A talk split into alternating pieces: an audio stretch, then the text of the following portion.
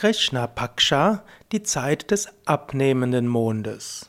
Ja, hallo und herzlich willkommen zur 39. Ausgabe des Jyotisha Indischen Astrologie Podcasts, des einzigen Podcasts über indische Astrologie im deutschsprachigen Raum, die eine, der eine gewisse Dauer hat. Heute geht es um Krishna Paksha. Krishna Paksha ist die Phase des abnehmenden Mondes. Krishna Paksha ist die zweite Hälfte des indischen Monats. Krishna bedeutet dunkel und Paksha bedeutet Hälfte. Du hast vielleicht auch schon von Krishna gehört, dem Avatar der Herabkunft Vishnus, der vor über 5000 Jahren gelebt haben soll. Und er gilt eben auch als Krishna, dunkel. Vielleicht hat er eine dunkle Haut gehabt, er wird ja oft blau, mit blauer Haut dargestellt. Vielleicht steht es aber auch einfach für geheimnisvoll, denn Krishna ist durchaus geheimnisvoll. Gut, jetzt soll es aber weniger um Krishna als Aspekt Gottes gehen und als höchster Aspekt Gottes im Vaishnavismus, sondern es soll gehen um Krishna Paksha. Krishna Paksha ist also die Phase des abnehmenden Mondes. Krishna Paksha beginnt mit dem Tag nach Vollmond. Der Abschluss von Krishna Paksha ist Neumond Amavasya.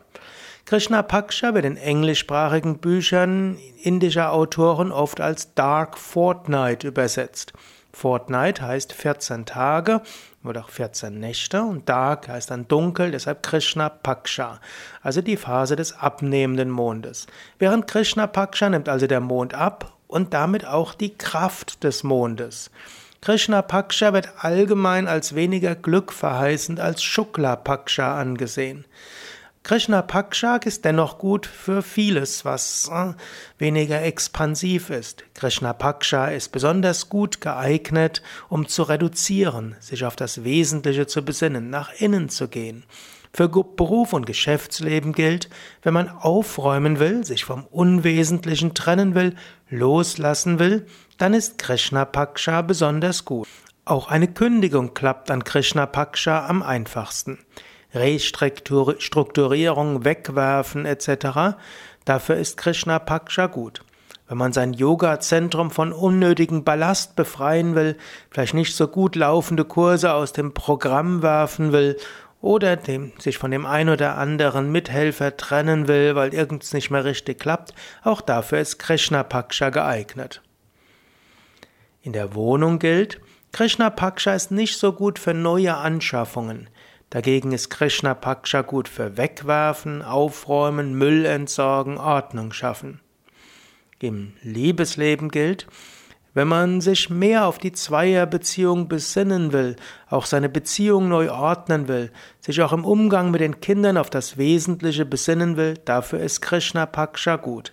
Allerdings wird die Mondenergie schwächer an Krishna Paksha. Also deshalb wird oft auch die Intensität des Gefühles in der Beziehung weniger.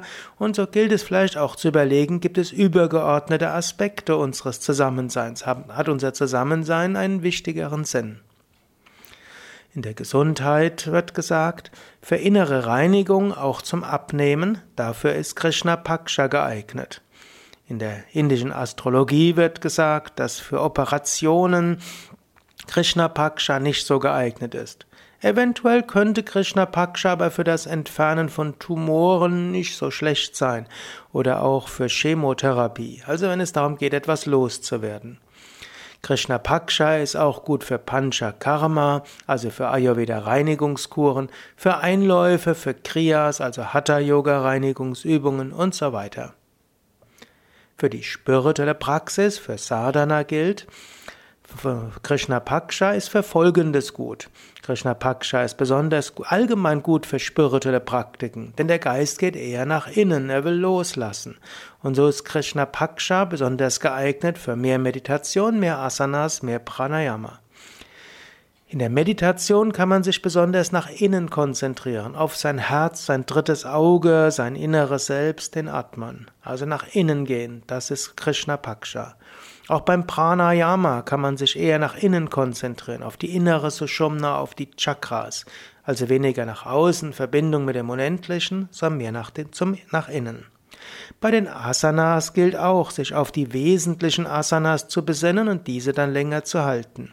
Insbesondere Vorwärtsbeugen und alle nach innen gerichteten Asanas sind an Krishna Paksha besonders geeignet. Also ganz allgemein, Krishna Paksha ist gut für alles Loslassen, für das Besinnen auf das Wesentliche, für Reduzieren und nach innen gehen. Also für all das, dafür ist Krishna Paksha am geeignetsten. Ja, das war es auch schon für heute. Die, hm, ja, der Podcast von und mit Sukadev über Jyotisha indische Astrologie. All das kannst du auch nachlesen auf unserem Wiki auf www.yoga-vidya.de. Dort kannst du eingeben Krishna Paksha, Krishna und ein neues Wort Paksha oder auch in einem Wort auf dem Suchfeld unserer Seite und dann kommst du auf diese Informationen zu Krishna Paksha zur Zeit des abnehmenden Mondes. Beim nächsten Mal will ich dann beginnen mit den Titis also die einzelnen Tage im Rahmen der Pakshas, denn jede Paksha hat letztlich 14 Titis und zusätzlich Vollmond und Neumond, Amavasya und Purnima. Und jeder Tag ist dann nochmals besonders geeignet für etwas Besonderes. Du kannst also gespannt sein, wie es weitergeht.